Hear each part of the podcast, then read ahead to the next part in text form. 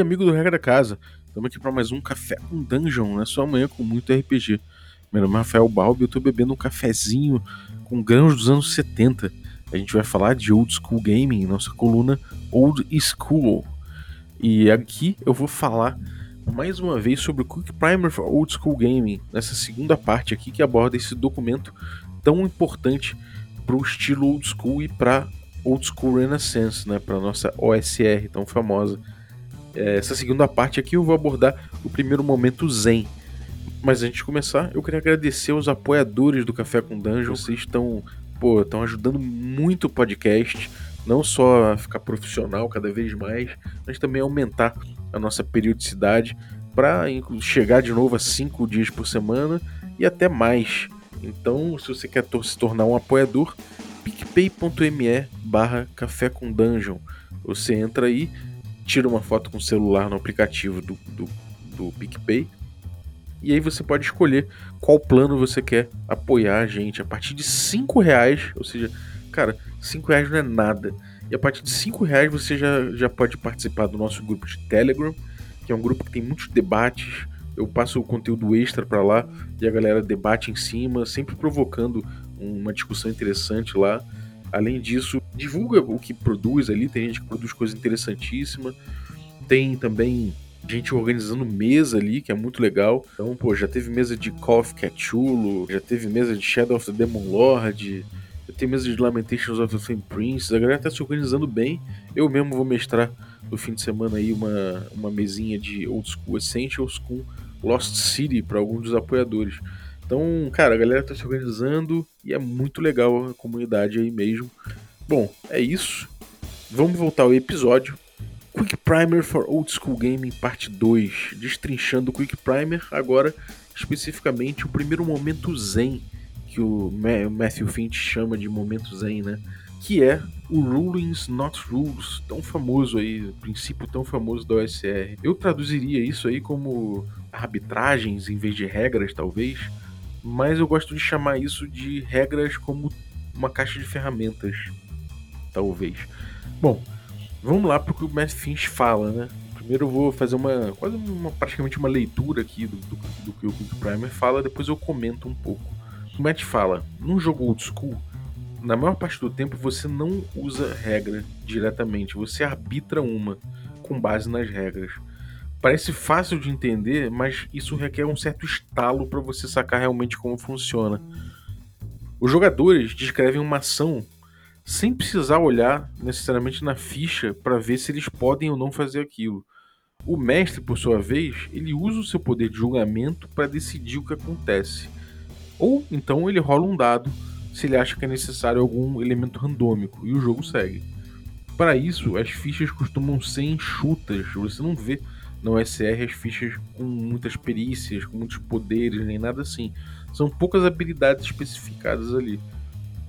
É, muitas das coisas que são desafios de rolagem de dado nos jogos modernos, tipo desarmar uma armadilha, nos jogos old school são resolvidas com observação, criatividade e experimentação. Superar o obstáculo é alguma coisa que vai demandar que você se envolva um pouco mais do que simplesmente rolar o dado. É, as regras são um recurso pro, pro mestre, mas não para os jogadores. Os jogadores usam observação e descrição como as suas ferramentas para superar o desafio que o mestre coloca. Um exemplo disso é, uma, é, é a armadilha simples, né? aquela armadilha de, de um fosso com estacas. Por tradição, muitas armadilhas podem ser detectadas facilmente por uma vara de 3 metros, né? Isso é o clássico. Se você pisar numa armadilha, ainda assim, tem uma chance em 6 de que esse alçapão do fosso de estaca vá abrir. Né? E é isso. Você joga o dado, você tira um. Abriu no pé do cara, o cara caiu morreu. Ao contrário disso, jogos modernos normalmente têm classes com habilidades específicas para detectar e desarmar armadilhas. Então, vamos ver como é que a situação se resolveria de acordo com a abordagem moderna e depois a gente vê como se resolveria de acordo com a abordagem da edição zero do D&D, né? ou seja, de acordo com o Old School Gaming. Aí o Matt Finch dá dois exemplos. O exemplo moderno é o seguinte: o mestre chega e fala: o corredor de 3 metros de largura leva vocês para o norte, mergulhando na escuridão. O Rogue fala assim: Eu vou checar por armadilhas. E o mestre decide que a armadilha de fosso é normal, então o John tem que tirar 15 ou mais para achar ela. Então o mestre fala: rola o D20. O Rogue tira 16. E o mestre fala o seguinte: vasculhando a sua frente, você acha uma rachadura no chão. Parece que há um alçapão com um mecanismo ali. O Rogue pergunta: Posso desarmar? E o mestre fala: Rola o dado. O Rogue tira 14 e o mestre fala: Ok. Você se move cuidadosamente e consegue arrebentar o mecanismo de forma que a armadilha não dispara e abre o alçapão aos seus pés. E aí o jogador simplesmente continua o caminho, vendo, tendo desarmado a armadilha. No old school, isso funciona de outra forma. O mestre fala: o corredor de 3 metros de largura leva para o norte, mergulhando na escuridão. O rogue fala: eu avanço, cutucando o chão à frente com uma vara de 3 metros. Aí o mestre fala: o mestre já ia revelar que tem um mecanismo com o sapão à frente, mas ele se lembra de uma coisa. Peraí, você não tem mais a vara, você alimentou o ídolo de pedra com ela, se lembra? E, e realmente, se o jogador tivesse a vara, o grupo de repente teria detectado, detectado armadilha ali. Então o Rogue fala: Peraí, eu não alimentei o ídolo, ele comeu a vara quando eu cutuquei a cabeça dele, pô. De toda forma, você não tem mais a vara, falou o mestre. Você avança no corredor ou não? E o Rogue fala: Não, peraí, eu tô desconfiado. Eu consigo ver rachadura no chão, talvez algum formato retangular, alguma coisa. Vou dar uma tateada, vou, vou tentar perceber. O mestre reflete um pouco, porque de fato tem uma armadilha de fosso à frente de onde o Rogue está olhando, mas está bem escuro. Então ele fala assim: tem um milhão de rachaduras no chão, mas você não consegue discernir nenhuma forma por conta da escuridão que tá. O mestre diferente, nesse momento, poderia decidir que o Rogue encontrou a armadilha automaticamente, já que ele olhou no lugar certo, procurando pela coisa certa. Mas não foi, o mestre decidiu de outra forma. Então o Rogue continua, ok. Eu pego então o meu cantil da mochila, eu vou jogar a água no chão. Ela se espalha igualmente ali naquele pedaço, ou ela é sugada de alguma forma específica? É... O mestre fala: Bom, sim, a água parece empoçar um pouco em volta de uma parte de uma forma meio quadrada no chão, revelando que essa parte quadrada é um pouco mais alta que o resto do piso. E o Rogue fala: Como se fosse uma armadilha de força coberta? Aí o mestre fala: Pode ser. Então o Rogue manda assim: Posso desarmar? E o mestre pergunta: Como?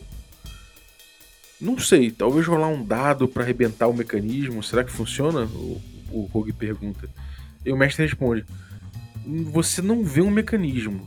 É uma, é uma armadilha de você pisar nela, uma dobradiça abre e você cai. É simples. O que você, o que você vai arrebentar? E o Rogue fala: hum, Não sei. Eu acho que eu simplesmente vou contornar esse quadrado. E aí ele continua o caminho.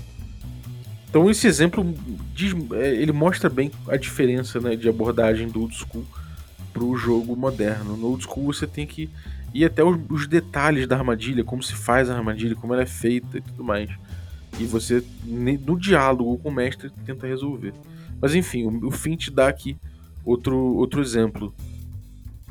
Ele fala do tal do pulo ninja. E o pulo ninja, ele fala no jogo moderno seria mais ou menos assim. Aqui a gente está falando no meio do combate já. O mestre narra: Você está numa borda 3 metros acima, e lá embaixo você vê o Goblin pronto para atacar o clérigo do grupo. O Rogue manda assim: Eu pego minha espada com a lâmina para baixo e eu pulo da beirada, enfiando a espada nas costas do Goblin, usando o peso do meu corpo e a queda para causar muito mais dano do que causaria normalmente. E aí o mestre fala: Sério? E o Rogue fala: é, pô.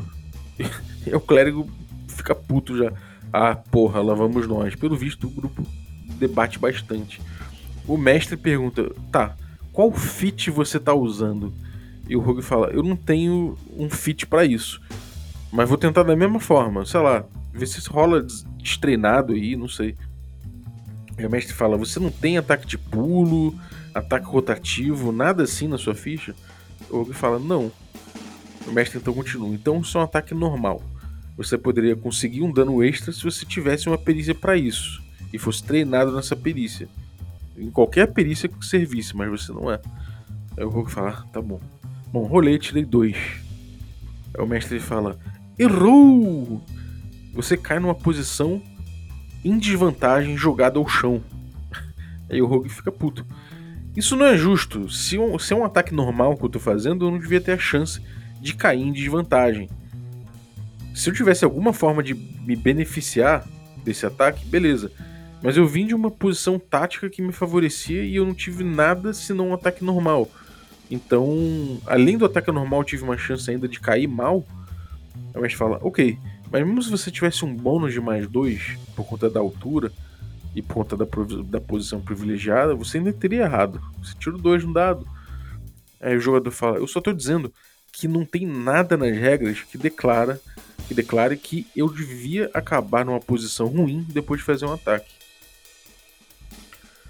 Aí o Rogue, o Rogue fala assim: Bom, então é o seguinte. Ro, é, então o mestre fala assim pro Rogue: Seguinte, rola sua perícia saltar com o número alvo de 10. Se você passar, você vai cair legal, não, não, cai, não cai jogado ao chão. Você vai cair legal e não vai ficar de vantagem. A Rogue fala: Bom, rolei 9, mas com modificador, modificador de mais 2, 11. O mestre fala: Ok, então você caiu de pé. E o clérigo fala: Eu ataco o Goblin. Então, você vê aqui um exemplo que tem uma certa discordância aí, porque de fato o mestre não deu o bônus de mais dois, né? Mas o grupo acaba discutindo porque o mestre não deixa o, o clérigo se favorecer do, da posição privilegiada para dar mais dano, mas ele acaba punindo o jogador por tentar né, dando um, um, erro que é mais significativo do que, os, do que na teoria está na regra. Mas vamos ver aqui como é que é o exemplo do old school. Bom, a gente está no meio do combate. O mestre fala: você está numa borda 3 metros acima e lá embaixo o Goblin está pronto para atacar o clérigo do grupo. O Rogue fala: Eu pego minha espada com a lâmina para baixo e eu pulo de, da beirada, enfiando a espada no fundo das costas do Goblin usando o peso do meu corpo e a queda para causar muito mais dano do que causaria normalmente. Mestre fala: Sério, jogador? Sim, ué. E o clérigo fala: Ai, porra, lá vamos nós. o, mestre, o mestre decide que ele vai dar ao Rogue um número para acertar. O sucesso deixa ele dar dano extra. Né? No caso, daria dano double damage. Mas falhar incorreria em alguma forma de desastre. Então o mestre fala pro Rogue: Você pula da borda, rola para ver se você acerta. O Rogue rola um 2. O mestre fala: Ok, você tropeça quando pula da borda e você se embola com sua espada. É, você derruba o Goblin ao chão, mas você também cai. E não cai de pé. Então vocês dois ficam jogados ao piso.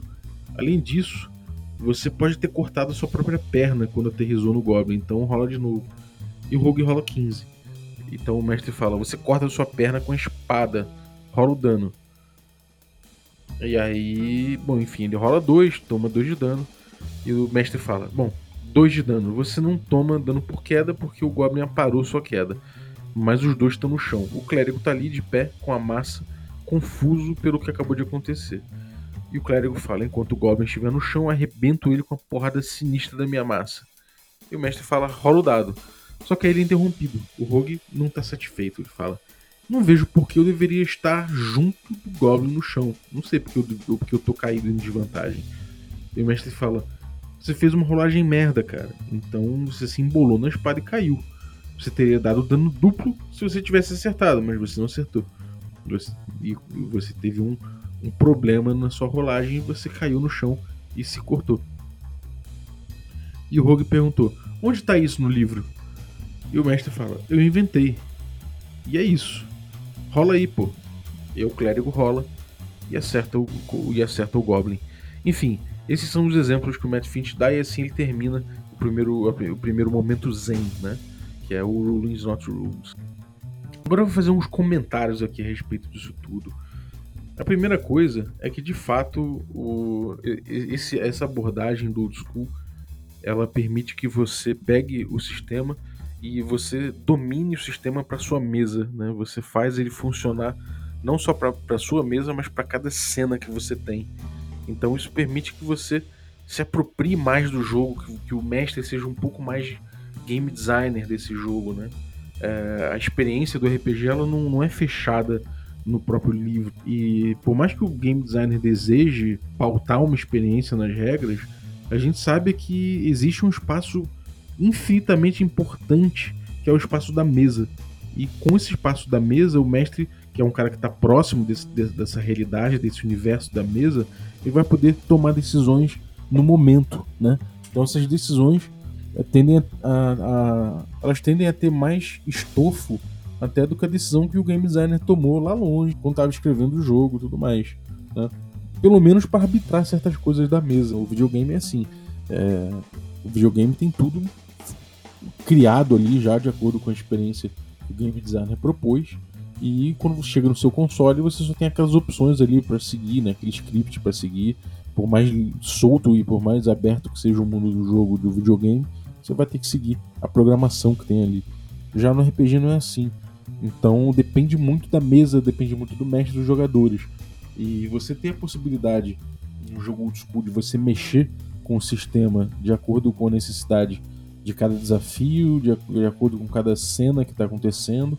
Isso permite que você tenha um, uma adaptação melhor desse sistema para mesa. Né? Porém, isso acontece de uma forma, de uma forma que a gente hoje em dia tem uma percepção um pouco diferente disso por conta da época do Vampire, né, da tal da regra de ouro. A gente, na, com a regra de ouro, foi acostumado com, com uma ideia de que o sistema não importa, né, de que, bom, você se você, você quer contar uma história, né, isso já é uma coisa que é diferente da, do old school, você quer contar uma história no, no vampiro, nos jogos modernos, e se, algo, se você vê que o sistema está se colocando no caminho entre você contar uma boa história, você pode deixar o sistema de lado e abandonar completamente ele. E o que o School prega não é bem isso, né? É mais de acordo com o que o Gary Gygax fala, que o pessoal chama de regra zero, né? E tem isso no AD&D primeira edição, no livro, livro, do mestre, e aparece em outros textos também da OSR, como no, no texto do, de mestre, né? no livro de mestre, do Lamentations of the Flame Princess, que basicamente diz o seguinte, o sistema ele é parâmetro, o sistema é uma caixa de ferramenta. Você, a partir dele, você pode tomar muitas decisões, você pode mexer nas coisas, você pode até, de fato, deixar ele de lado um pouco para em certos momentos. Mas ele é teu parâmetro, ele é tua regra zero, é dali que você parte. Né? Isso é muito diferente. A gente não está falando no old school do, da regra de ouro exatamente. A gente está falando de uma coisa um pouquinho diferente que é a regra com o parâmetro. Né? A gente fala muito aqui no Café com Dungeon, eu e o Carlinhos Malvadeza também, sobre a coisa do que, é o parâmetro, né? Se você parametriza bem um desafio, o jogador ele vai poder decidir de acordo com o risco que ele tem e de acordo com a oportunidade o que, ele quer. Né? Ele vai medir o risco e oportunidade e vai decidir se ele vai tentar topar o, o risco ou não. Então, se você parametriza para o jogador bem, é, ele está em, ele tá em gozo de plena agência. Ele só tem agência se ele tiver parâmetro. Senão ele está decidindo em cima de uma coisa que ele não sabe, que ele não percebe, uma coisa que ele não tem como dizer se realmente aquilo é bom para ele ou não, né? Então é uma é uma decisão infundada. Então a gente diz que é necessário parametrizar muito bem o jogo e e Old School ele reforça um pouco isso, né? O que importa mais do que o sistema é você parametrizar ali pro jogador, né? você, tá, você parametrizar na cena, você parametrizar no desafio específico. Então isso é muito legal. É... Outra coisa importante da regra como parâmetro é que, como por exemplo diz o, o Carlinhos Malvadeza também, é, você precisa, você conhece o parâmetro primeiro, né? Se você não tiver parâmetro, não tem nada para conhecer, mas quando você tem parâmetro, é importante que você conheça o parâmetro.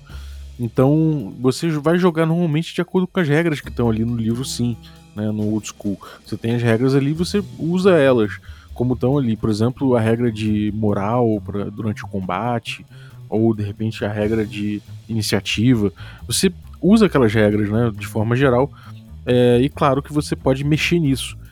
Mas é importante que você conheça bem, que você entenda bem o parâmetro para você extrapolar ele. Né?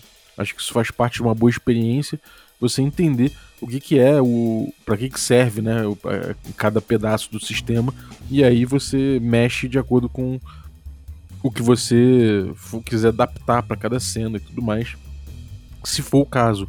Né? É, em muitos casos você vai ver que a cena às vezes simplesmente utiliza aquele parâmetro ali, aquelas regras do jeito que estão, né? Mas você enfim, se você vir alguma mudança, alguma coisa que, se, que seja oportuna, você pode mexer para melhor adequar esse sistema ali à cena do momento. Né?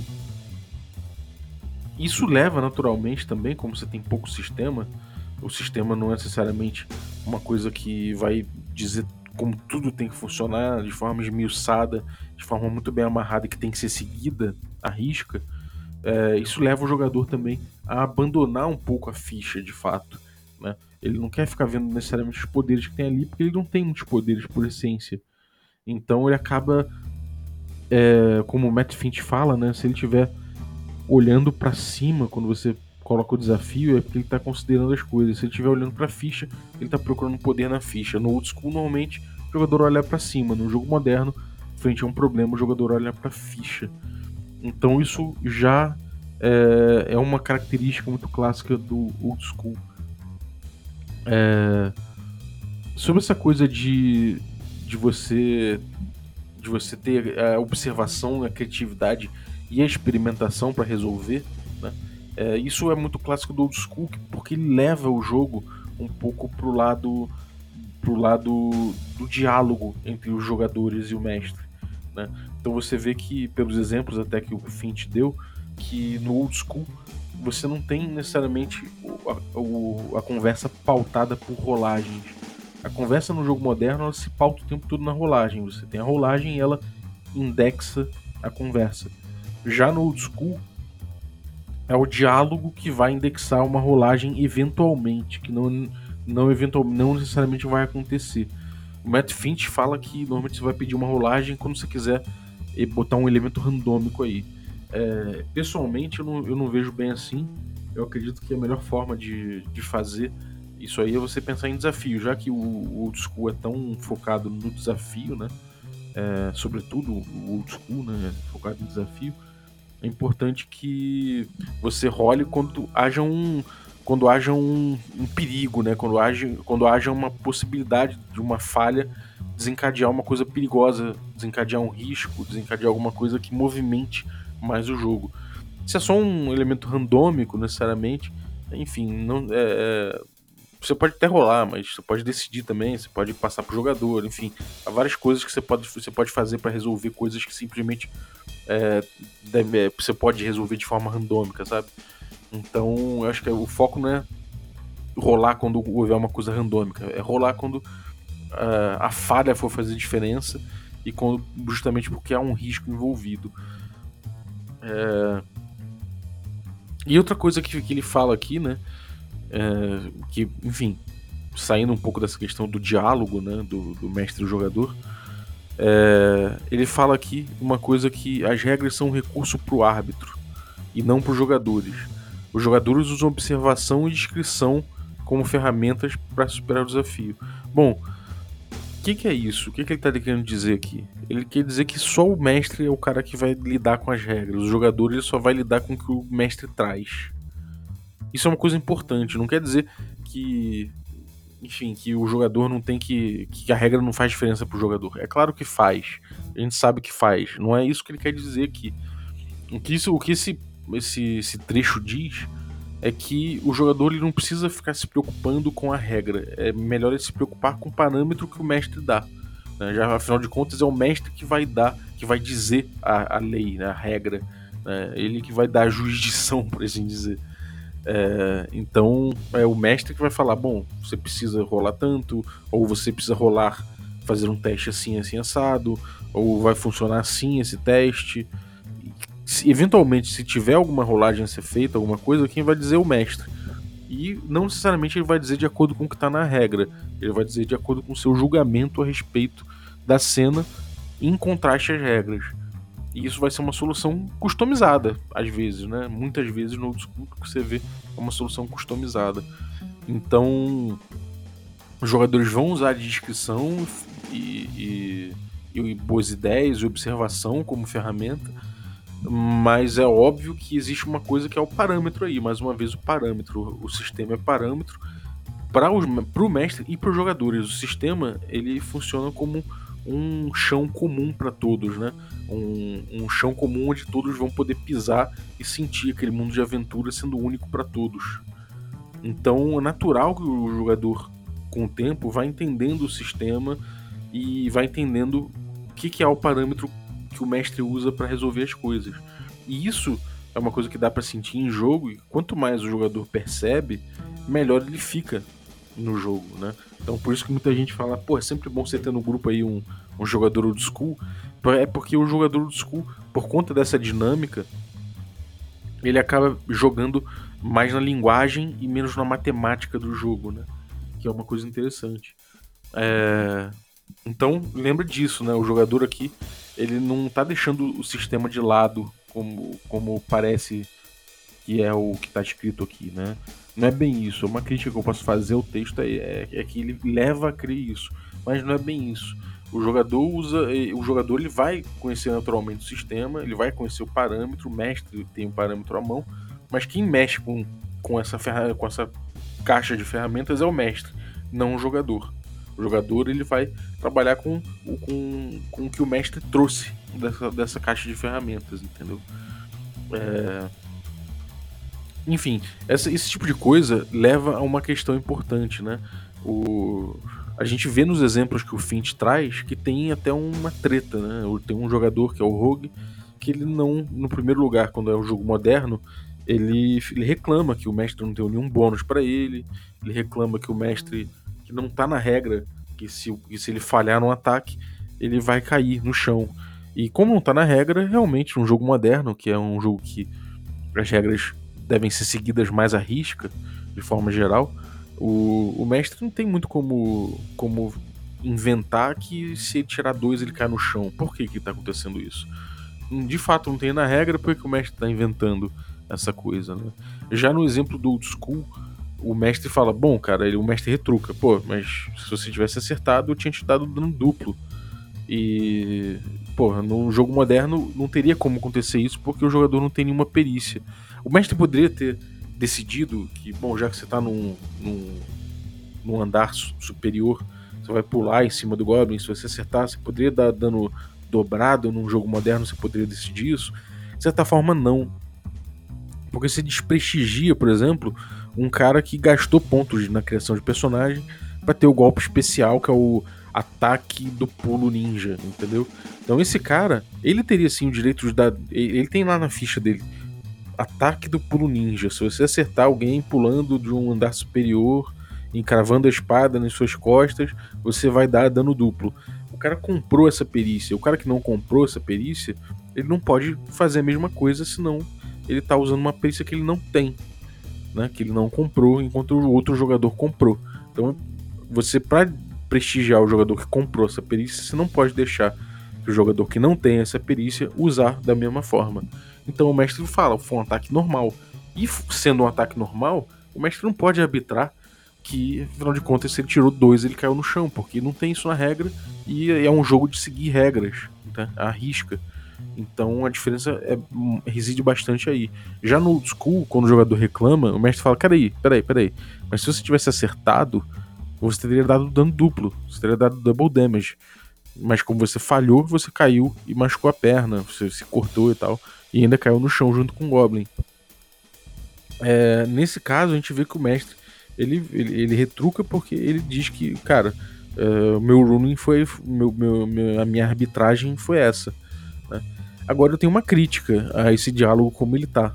Existe um, existe um jeito do mestre é, evitar esse tipo de discussão, né? E qual é, qual é esse jeito? Já que ele está trabalhando o sistema como parâmetro, é importante ele usar isso para parametrizar a cena para o jogador. Né? Ou seja, o desafio ali, que é, que é o Goblin lutando ali embaixo, ele precisa ser parametrizado. Se o jogador vai pular para cravar a espada no Goblin, isso tem riscos e, e, e, oportunidades, então é bom que o mestre enuncie isso, né? É bom o mestre falar: bom, você vai pular e vai tentar acertar o Goblin. Se você for bem sucedido, você pode tirar double damage. Se você falhar por outro lado, você pode cair e até mesmo se ferir. Então, se o mestre anuncia isso pro jogador, o jogador ele vai poder decidir com plena agência se ele quer aquilo ou não, se ele quer correr aquele risco ou não, né? E aí, se ele decidir que ele quer, porque ele quer muito tentar dar double damage, ele pula e se ele se ferir, ele não vai ter o que reclamar, né? Porque afinal de contas o mestre parametrizou muito bem o que que o que o que estava em jogo ali. Isso é uma coisa muito importante de se fazer. Então, uh, nesse diálogo que o Fint botou, é, eu, eu, se, eu fosse, se eu fosse esse mestre, né, eu não teria simplesmente falado pro cara rolar o dado, tendo decidido na minha cabeça quais os parâmetros. Eu teria externado quais são esses parâmetros para o jogador para ele decidir. Afinal de contas, a decisão do jogador é, se liga diretamente com a agência, né? E a agência não existe se o jogador não consegue calcular os riscos, não consegue parametrizar o que, que ele está fazendo, né? Aí não é agência, o jogador simplesmente está chutando, está jogando com, enfim, com, com o universo aí, tá? Tipo, à mercê do jogo do mestre, o mestre pode mudar, na, enfim, qualquer coisa na hora. Não é bem o, o que a gente quer, o que a gente quer é que o jogador tome decisões informadas, né? E para isso ele precisa que o mestre parametrize. Essa é a minha crítica ao texto aqui, ao, ao diálogo, né, que tem aqui no, no último diálogo que, que o Fint coloca como exemplo, eu acho que devia ter abordado dessa forma que eu falei. Mas enfim, é, é uma coisa importante de, de, mostrar, né? Que no old school, de forma geral, pra, só para resumir, eu acho que o jogo acaba indo mais pro diálogo, isso é lindo. Né? Você ter o diálogo como, como uh, o mecanismo fundamental do jogo e esse diálogo pautando eventualmente uma rolagem de dados, isso funciona muito bem, é muito legal e eu creio que ajuda muito o jogo a fluir, né? Então sugiro que você, se você não conhece o Old School, que você experimente isso, experimente essa lógica de jogo, né? De rolar pouco dado, de você ter dados que você vai rolar em situações mais específicas, que, enfim, que seja muito bem parametrizado, mas que não fique dependente de rolagem o tempo todo. Né? É, acho que isso é muito bom da gente frisar. E, bom, esse é o primeiro momento zen aí que o Matt Finch traz.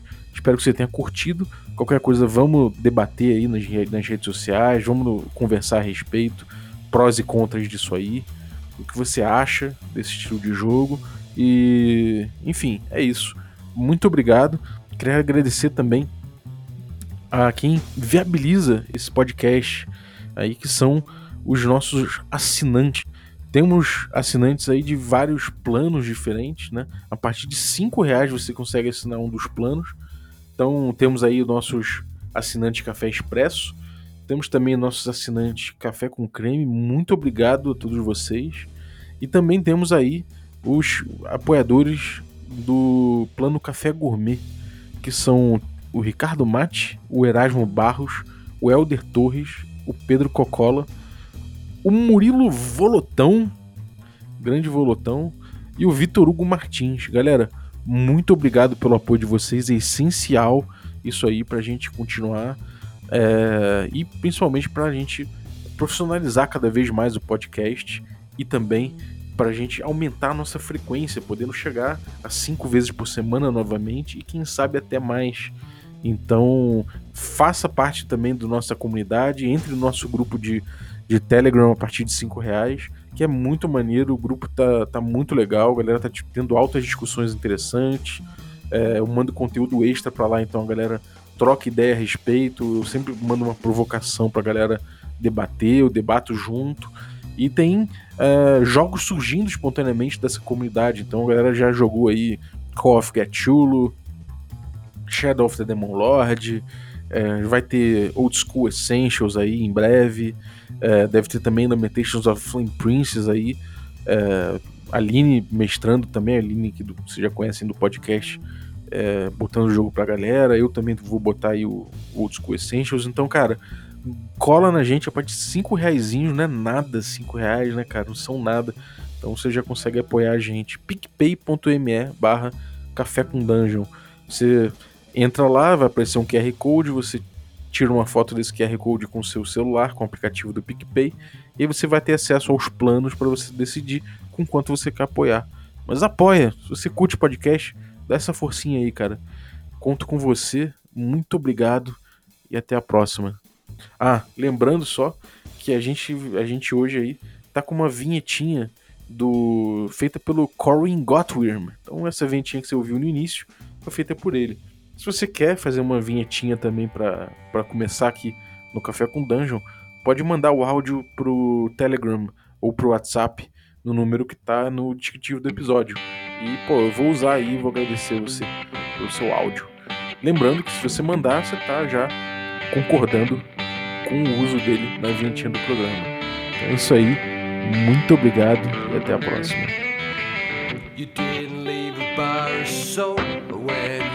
Left me. You didn't even leave me a towel so I could dry my face. You didn't even leave a plate for me to eat on. But you left all my empty beer cans all over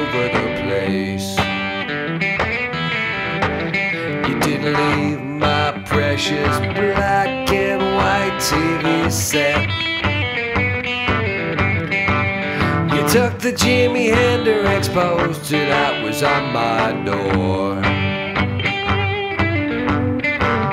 You left with my very best friend our dog Smokey.